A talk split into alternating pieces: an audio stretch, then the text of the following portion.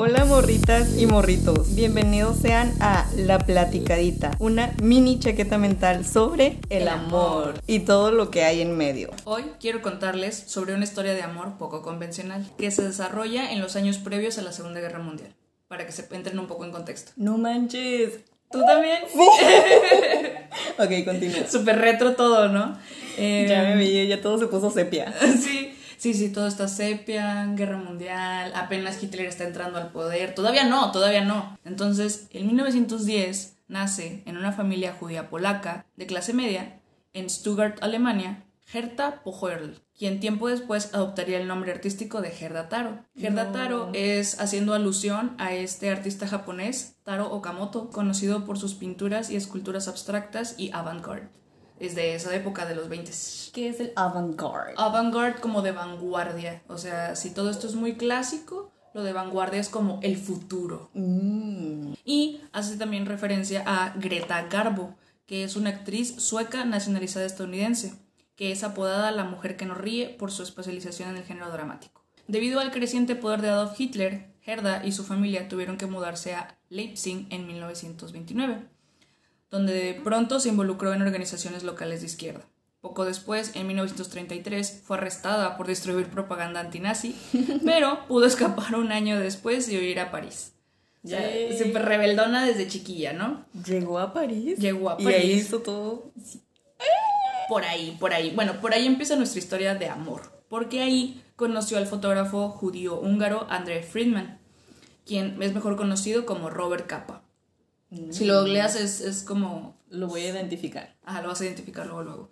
Es un seudónimo que a Gerda se le ocurrió adoptar para sonar más americano y así poder vender fotografías, porque como los dos tenían apellidos judíos y pues estaba toda esta oleada, ¿no? Antisemita, antisemita, este, pues no, no podían venderlo. O sea, entonces Gerda dijo, bueno, vamos a adoptar este seudónimo y entonces apelamos a un mercado gringo que nos paga en dólares y así. Eh, Capa se derivó del apodo callejero de Friedman en Budapest, que significa tiburón en húngaro. Era mente de tiburón. Mente de tiburón. sí, ajá. Y haz de cuenta que, pues, la verdad es que la mentira no les duró tanto, pero se popularizó, ¿no? Como, ah, Robert Capa y que no sé qué. Y luego al final, eh, este Friedman se quedó con el nombre de, de Capa. Tengo entendido que era muy difícil, igual por lo que he leído, como, como esconderse entre ellos porque las facciones eran muy reconocibles y también como el acento y estas, esta forma en la que se movían y, Y, es que se actuaban. cuenta que lo que hacían es que ellos decían que eran los representantes de Robert Capa. Entonces Robert Capa nunca se dio a la luz y decían, no, yo soy su representante nada más. Estas fotos no las tomé yo, las tomó Robert Capa. Y entonces, ajá, sí. Sí, eran mente de tiburón. Era mente de tiburón totalmente. Este, y todo este pedo se le ocurrió a Gerda, ¿ok? Cuando se conocieron, ella no sabía nada de fotografía y solo había trabajado como secretaria a medio tiempo. Pero demostró ser una asistente personal muy eficaz. Son los 30, hay que situarnos en, en el- la situación socioeconómica en donde están las mujeres. Realmente no se les tomó en cuenta para nada y es muy difícil que ellas consigan trabajo como importantes y así. Entonces ella fungía como asistente personal de Robert Capa, alias este, Freeman. Y entonces Gerda le enseñó cómo vestirse para el trabajo, evaluó sus ideas para reportajes fotográficos y lo obligó a cumplir los plazos. O sea, lo traía el puro pedo. O sea, le organizó lo del asunto y él, en agradecimiento, le regaló su primera cámara y le enseñó a usarla. Y le regaló una Leica. Este, Ay, Erika, no manches, esa la tienen los microscopios. Ajá. Entonces le enseñó a usarla y Gerda comenzó a trabajar para Alliance Photo como editora de imágenes. Y en 1936 obtuvo su primera credencial como foto- fotoperiodista. Ya le dijeron, sí, va. Toma tu, Este, tu licencia. Toma tu licencia, ajá. Y entonces juntos se fueron pues a cubrir los frentes de guerra. Ajá. Juntos lograron importantes publicaciones en la revista pictórica francesa Boo bajo el nombre de Robert Capa. Al principio sus fotografías eran diferenciables porque Gerda Taro usaba una cámara Rolei que produce imágenes cuadradas y Capa una cámara Contax con formato rectangular. Entonces, si tú ves Robert Capa y es cuadrada, es de, Es de es de Gerda. Gerda. Y, Pero espera, ¿están en- tomando fotografía de guerra de todo lo de la Segunda Guerra Mundial ya? No, ¿O todavía no pasa, todavía es no pasa. todo lo previo, lo que estaba pasando todo lo antes previo de la las guerra. son, son como guerras civiles. Sí. Pero para 1937 ambos fotógrafos usaban el mismo formato de, de 35 milímetros y firmaban como capa y taro. O sea, mm, todas las fotos se firmaban así, aunque lo haya tomado Taro o lo haya tomado Capa, firmaban así, super cute. Me encanta. Este, sí. Y poco después. Pero ahí eran amigos, o no sé. no, ahí ya eran. Ya se agarraban de la Ya manita. se agarraban de la manito, sí. Excelente. O sea, porque haz de cuenta que cuando Freeman conoce a Gerda, él queda cautivado, ¿no? Porque la describen como esta persona con mucha personalidad y mucha fuerza y así. Eh, y Gerda poco a poco se va enamorando de él. O sea, así de, ok, está bien, y así. Y, y conforme le va enseñando y ve que es buen pedo, y le, le regala su cámara y así. O sea, súper cute. Entonces ahí ya estaban juntos y trabajaban juntos eh, fotografiando en el frente. Ay, no, súper, o sea, no sé, muy, muy de esos tiempos. Sí. Poco después del estallido de la Guerra Civil Española, la pareja se muda a Barcelona y comienza a tomar fotografías para la prensa de izquierda francesa en la mayoría de los frentes de guerra, desde Aragón hasta Toledo y Córdoba. Andan ahí en medio, así de que Andan bomba en- y en el todo. pedo. En el puro pedo. Dura- fue durante este tiempo que Gerda rechaza la propuesta de, de, de Capa de casarse, porque aunque ella lo quería mucho también, ella quería seguir siendo una igual a él, porque sabía que si se casaba, bueno, implicaba otras cosas, ¿no? Prefería ser su asistente a ser su Prefería esposa. seguir siendo su pareja amiga, porque ya no era su asistente, ya ella tenía su credencial Ah, para fotografiar, entonces lo que Gerda hizo fue muy inteligente y no estoy diciendo que carezca de amor, simplemente tenía mente de tiburón. y dijo, ok, cuando yo empiece apenas con mi carrera de fotógrafa, no voy a poder valerme de mí misma. Entonces, lo que necesito es el nombre de un hombre, de un hombre y estar en la sombra de un hombre. Pero eventualmente voy a poder Salir a la luz. voy a poder salir a la luz, ajá. Entonces ahí es donde pues ellos se separan un poquito porque ella le dice, no, gracias, estoy bien así, ahí para la otra joven. Oh. Este, se- esto hace que se distancien y entonces él se va como a cubrir otro frente en otra ciudad y, y deja a Gerda ahí. Para esto, un periódico de Francia firmó con ella para publicar exclusivamente el trabajo de Taro. O sea, nada más te quiero a ti. Y es como, yes. Es como cuando a Spider-Man también le dan su contrato y puede subir sus fotos de Spider-Man. Así, así. Así comenzó a comercializar su producción bajo el sello Foto Taro. Reportando en solitario en el atentado de Valencia, Taro obtuvo sus fotos más célebres. Además, en 1937 sus fotografías fueron solicitadas por la prensa internacional cuando sola cubría la región de Brunete, cerca de Madrid. Ahí andaba sola. ¡Qué miedo! Ya sé, qué ovarios, la neta. la propaganda nacionalista afirmaba que la región estaba bajo su control, pero las fuerzas republicanas de hecho habían expulsado a esta facción y las fotos de Taro eran el único testimonio real de la situación. Era la evidencia. Ajá, Era- entonces la prensa francesa fue de que no, necesitamos tus fotos y así, y ahí es cuando ella ya sale a la luz, ¿no? Y todos conocen quién es Gerda Taro. ¡Qué! Después, una tarde del 25 de junio de 1937, Gerda Taro rodaba la batalla de Burnett. O sea, andaba ahí tomando fotos en el oeste de Madrid. El general Walter, el comandante en jefe en el campo, le advirtió que se alejara rápido porque no podía garantizar su seguridad en la batalla, pero Gerda se negó a irse y siguió fotografiando. Según un testigo, ella sonreía durante el calor y tomaba foto tras foto. Lo disfrutaba. Ajá, que las que dijo que eran sus mejores fotos hasta ahora. De regreso a su villa en Madrid, Gerda resultó herida de muerte por un tanque republicano que impactó contra el estribo del automóvil en el que ella viajaba y le aplastó el abdomen. Todos dicen, o sea, que fue como en el caos de, de la retirada y que no sé qué, pero también hay personas que dicen que fue... Asesinada. Ajá, sí, que fue intencional. Este, porque pues, por ejemplo, esto que decían que, ay, nosotros controlamos este pueblo, pero no es cierto, porque las fotos dicen otra cosa, es como, mátenme a esa reportera, o sea, yo no puedo permitir ¿Qué? eso. ¿Matar periodistas? Eso ya no se hace. claro que no. Y entonces, entender que ella quería hacer que la gente viera que la no intervención era un delito que conduciría a una pérdida inaceptable de la libertad, el derecho de mayor valor para ella. Y aquí voy a citar, ahora sí, Elena Haskins escribe La chica de la Leica, porque su primera cámara fue una Leica, y a través del personaje de Robert Capa, haz de cuenta que hace una conversación entre Robert Capa y uno de los exes de, de Gerda, y están hablando sobre ella. Y Capa dice, al fin y al cabo, lo único que Gerda amaba incondicionalmente no era a mí, ni a ti, ni a su nadie, cámara. sino a todos aquellos que se dedicaron a luchar contra el fascismo, Fue a España y a su trabajo al lado del pueblo español. Qué hermoso. Qué hermoso. Por eso les digo, es una historia de amor, pero no la que ustedes pensaban. No, sí, eso es amor. Un año después, Capa, todavía devastado por la muerte de su amada, publica Death in the Making, un libro fotográfico que documenta la Guerra Civil Española con fotos de Capa Taro, que está dedicado a su compañera de vida y compañera profesional. La dedicatoria dice, para Gerda Taro, quien pasó un año en el frente español y se quedó. A Gerda Taro se le considera la primera mujer reportera que murió mientras cubría el frente de guerra. Taro fue elogiada como una valiente reportera que sacrificó su vida para dar testimonio del sufrimiento de civiles y tropas durante la Guerra Civil Española. Además, los medios la proclamaron como heroína de izquierda, una mártir de la causa antifascista y un modelo a seguir para las mujeres jóvenes de todo el mundo. Súper jóvenes. Ya sé, tenía 27. Bueno, iba a cumplir 27. Esta historia es tan poderosa en ese aspecto que incluso Al Jay le hizo una rola. ¿Quién es Al Jay? ¿No conoces Al Jay? Bú, Bueno, los que sí lo conocen. Les voy a poner el link ahí. Te da chills, la verdad, Ok. te da chills. La, la rola se llama Taro. Yo ahorita te la pongo si quieres. ok. Entonces se la recomiendo si les gustó la historia, manita arriba. Es Sí, una- sí me gustó. sí.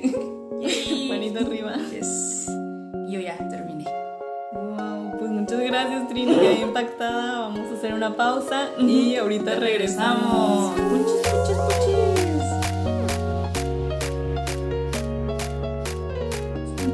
Bueno, regresamos. Y ahora le toca a la Daniela. Bueno, en esta ocasión le voy a contar a la morrita Hilda Trini y a ustedes las historias de amor de María Salomea Sklodowska. Ok. Ella nace en 1867, muchísimo antes que esta muchacha, en Warsaw, en lo que era entonces el reino de Polonia, parte del imperio ruso. Era la más joven de sus cinco hermanos, sus padres eran maestros reconocidos que perdieron propiedades y fortunas debido a sus participaciones en levantamientos nacionales buscando la independencia de Polonia. Todo esto condenó a la familia a vivir en la pobreza. Como dice Isma, de que debieron pensarlo antes de nacer en en la la miseria.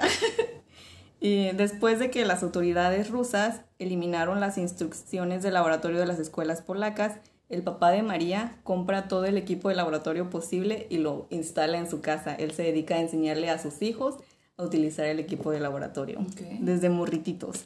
Su mamá era una católica devota De votar. y su papá era ateo. En el 78 muere su mamá de tuberculosis y también muere su hermana mayor Sofía. Estas muertes hicieron que María se volviera agnóstica. Agnóstica es que no crees en nada, ¿no? Según yo. Te abstienes de creer. Ajá, lo cual está muy mal. Crean en algo, por favor. Em, ella era una gran estudiante y recibió una medalla de oro al gra- graduarse del gimnasio. De hecho, la medalla se las da como el Star o algo así, Mm. el de Rusia. Entonces, pues ellos eran como que Wow. en contra de eso, pero pues María se tuvo que aguantar y recibir su medallita. El gimnasio me parece que es como lo equivalente a la preparatoria Oh. y esto fue en el 83. Pero después de un colapso eh, posiblemente depresivo, María sufre mucha depresión a, a lo largo de toda su vida. Su papá la manda con sus familiares eh, al, como que al campo para que descanse y un año después regresa a Warsaw. Que le da el aire. Sí, este, y junto con su padre eh, dan tutorías, ellos, todos los hermanitos daban tutorías, pero debido a esta situación tan terrible, que es que era una mujer, Horrible. porque no lo pensó antes, Sí. eh, no puede entrar a la escuela. Chin. ¿Cómo no lo pensó? Sí, ¿verdad? Ella y su hermana Bronislawa son admitidas a una escuela clandestina. Eh, esta escuela era de noche y era como, sí, que, que nadie se entere. sí, que sí aceptaban mujeres. O sea, en el día era una escuela normal, en la noche aceptaban mujeres. De Imagínate. día soy una y de noche Sí. soy otra.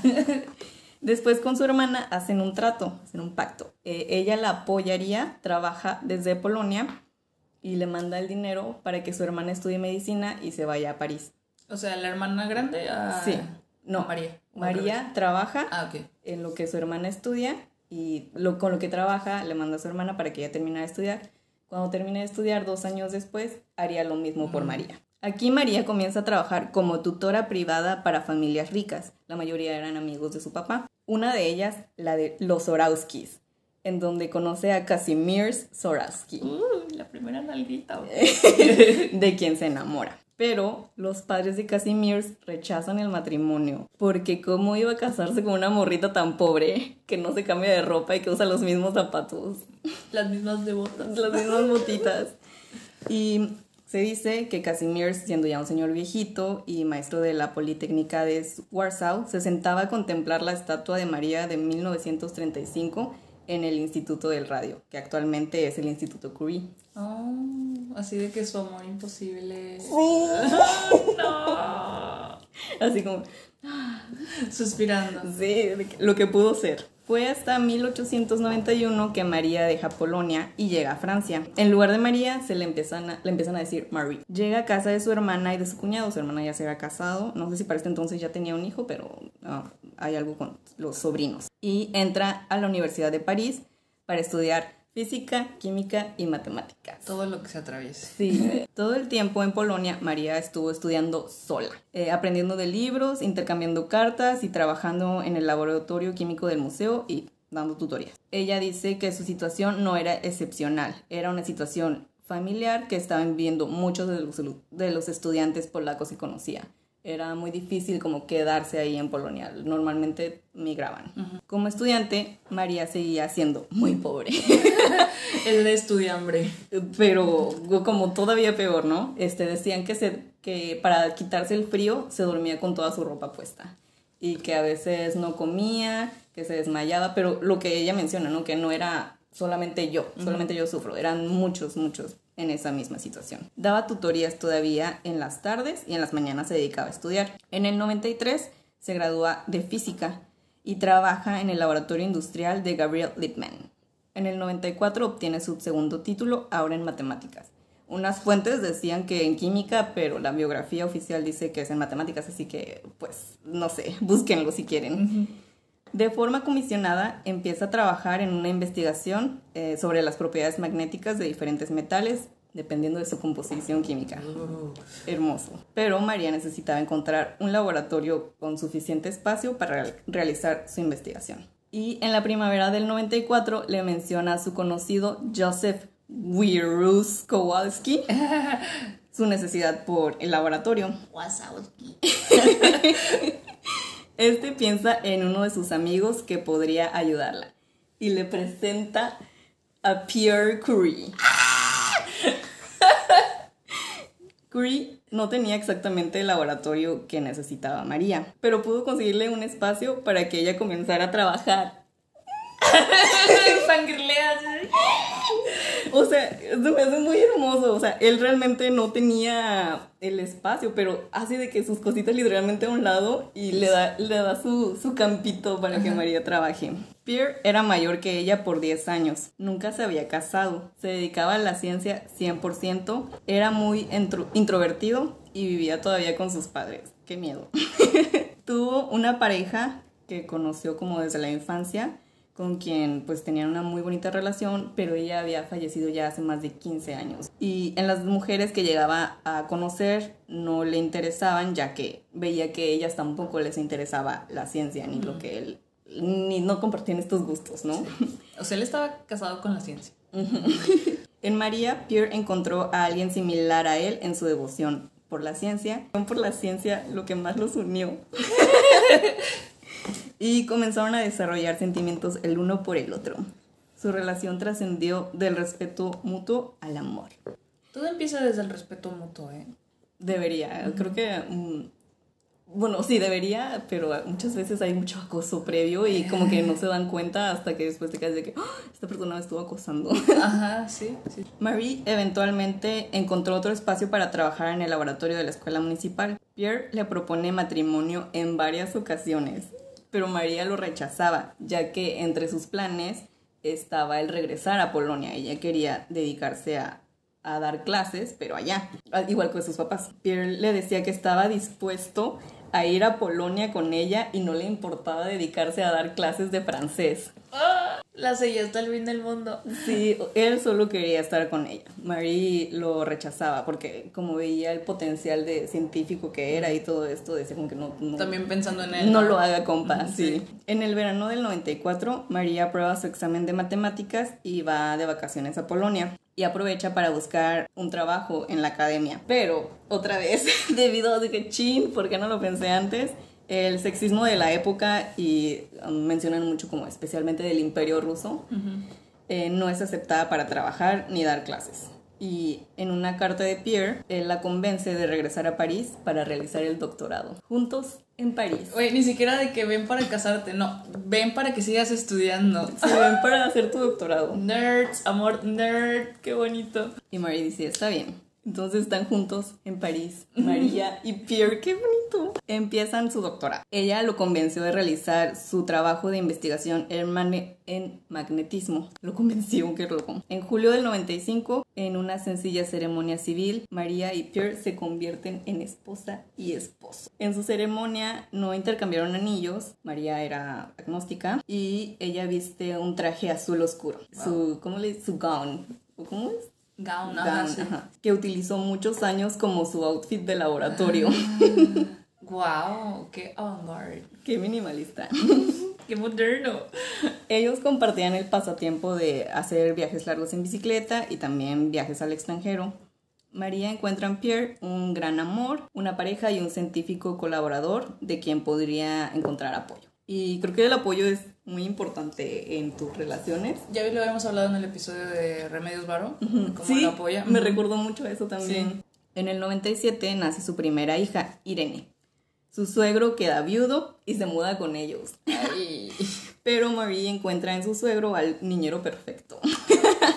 y esto le permitió a ella continuar trabajando en su investigación. Que está súper bien, creo que es lo que a muchas madres, ¿no? Les hace falta como el apoyo no solamente de tu pareja, sino también de, de, la familia. De la familia, de, en este caso su suegro, y le cuidó ahí a la, a la mocosilla. Y bueno, en este episodio no vamos a hablar exactamente de cómo hicieron lo que hicieron, pero es importante mencionar que de 1898 a 1910 los Curie publican juntos o separados un total de 32 papers. Un paper es un artículo científico o académico normalmente monográfico. En julio del 98 publican sobre la existencia del polonio y después de que María descubre la radioactividad, Pierre abandona sus investigaciones y se dedica a apoyar y asistir a su esposa.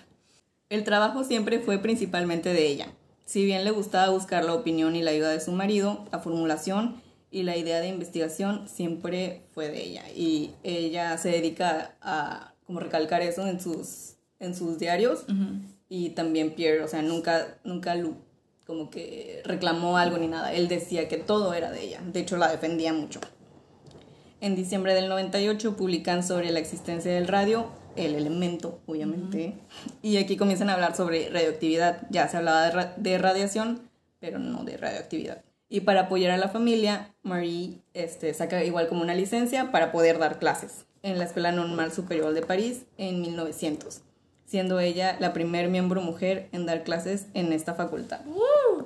¡Viva ella! En junio de 1903, Marie recibe su doctorado de la Universidad de París ese mismo año, el comité de la Real Academia de Ciencias de Suecia nomina a Pierre Curie y a Henry Becquerel, otro man muy importante que los ayudaba en sus investigaciones, al Premio Nobel de Física. Pero, antes de que se realizara la invitación a la nominación, Magnus Gosta, un matemático miembro del comité, le advierte a Pierre de la situación. Y obviamente él no iba a permitir que le hicieran eso a su esposa. ¿Cómo creen? Entonces que se les pone al brinco al comité y añaden a María en la nominación. Y es así como María se convierte en la primera mujer ganadora del premio Nobel. Y de hecho los Curie ni siquiera querían ir a la ceremonia. No les gustaban los eventos públicos, además de que estaban muy ocupados trabajando. O sea, yo tengo cosas que hacer. Pero se dieron. Finalmente aceptaron ir a recoger su premio y con el dinero contrataron a su primer asistente de laboratorio. Todos lo hacían ellos solos. Los Curie tampoco patentaron ni registraron ninguno de sus descubrimientos ni procesos ya que esto les llevaría tiempo y dinero que no estaban dispuestos a gastar. Estaban muy, muy ocupados de verdad. El dinero decían que lo utilizaban solamente para la investigación y para la familia. y nada más, ningún lujo. Ya no eran tan pobres, pero pues gastaban todo en la investigación, entonces ahí se les iba toda la lana. Por amor a la ciencia, o sea, sí. Sí, amor a la ciencia. En abril de 1906, Pierre muere instantáneamente en un accidente con una carroza de caballo que le aplasta el cráneo. Todo esto hace María, hace que María caiga en una terrible depresión. Es que imagínate, tu compañero de vida de todo. Y pues recuerda que ella tenía este trauma con las pérdidas y la muerte de su mamá y su hermana. Y para este tiempo su papá también ya había muerto. Y su hija escribe cómo su mamá había guardado la ropa ensangrentada de que Pierre usó en el accidente. Dicen que la abrazaba y le daba besos a la ropa. O sea, Se en, un en realidad sí se chisqueó un poquito. Sí perdió los estribos. En 1906, el Departamento de Física de la Universidad de París le ofrece el trabajo que habían creado para, para Pierre. Ella obviamente lo acepta y también se convierte en la primera mujer profesora de esa universidad. Uh, En 1910 aísla el metal de radio puro. Hay un montón de cosas atrás, ¿verdad? No, no nada más como que, ay, ya lo encontré. Y en 1911 se hizo pública la relación que tenía con un estudiante de su difunto marido, Paul La- Langevin. Se decía que María, en ese entonces tenía 40 años, hizo que ese matrimonio terminara. Paul estaba casado. La negatividad de todo esto era en gran parte la xenofobia que se vivía en Francia y esto provocó un escándalo. Le decían Jewish Homewrecker, o sea, judía rompehogares, y ella ni siquiera era judía. lol. En décadas después, sus respectivos nietos, Michelle Langevin y Helen Joliot o Joliot, no sé cómo se diga, la hija de Irene, de su primer hija, se casaron. Ok.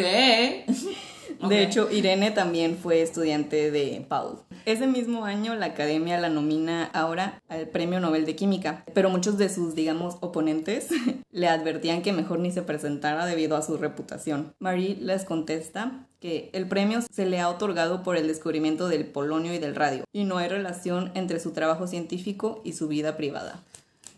Jazz Queen. O sea, Separar el arte del artista, separar al científico. una cosa es una cosa y otra cosa es otra cosa, compadre. No sea envidioso. Así es, entonces un mes después de aceptar su premio Nobel, Marie ahora fue hospitalizada por depresión. Realmente me imagino que sí estaba muy mal, ¿no? Como para andar haciendo estos escándalos. Sí. y también tenía como una enfermedad en el riñón. Se toma un break y se va a Inglaterra con su amiga Herta Ayrton. Meses después regresa a trabajar en sus investigaciones. Y bueno, básicamente aquí se termina la vida amorosa de Marie, quien se dedicará a seguir trabajando, a la investigación, a la radiación y a su verdadero amor, la ciencia. Uf, muy buena. muy Y buena. hay muchísima información respecto a Curie y a sus trabajos. Les recomiendo la biografía que hizo su hija Eve Curie, la de Madame Curie de 1938. También hay un trabajo de una ilustradora, Lauren Rednis, este, titulada Radioactive. Está muy bonita, la quería comprar, pero tengo que pedirla y me iba a tardar en llegar.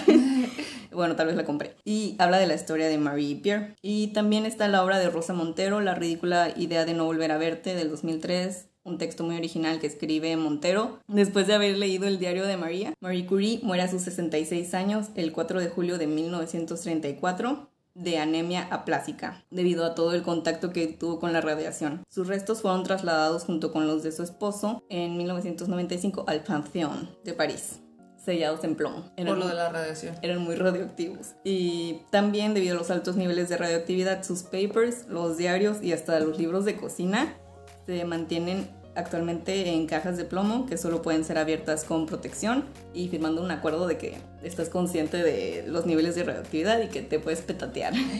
Wow. Y esta fue la historia de Marie Curie. María Salomea Sklodowska, mejor conocida como Marie Curie. Wow, qué padre. Muchas gracias por compartir ahora tienen algo interesante para compartir en la próxima peda o en la iglesia. Esperamos que ustedes también quieran echar la platicadita con nosotras en arroba platicameesta en Twitter y o platicame.esta en Instagram. Si les gustó, compártanlo y nos vemos en la siguiente para seguirles platicando. ¡Esta!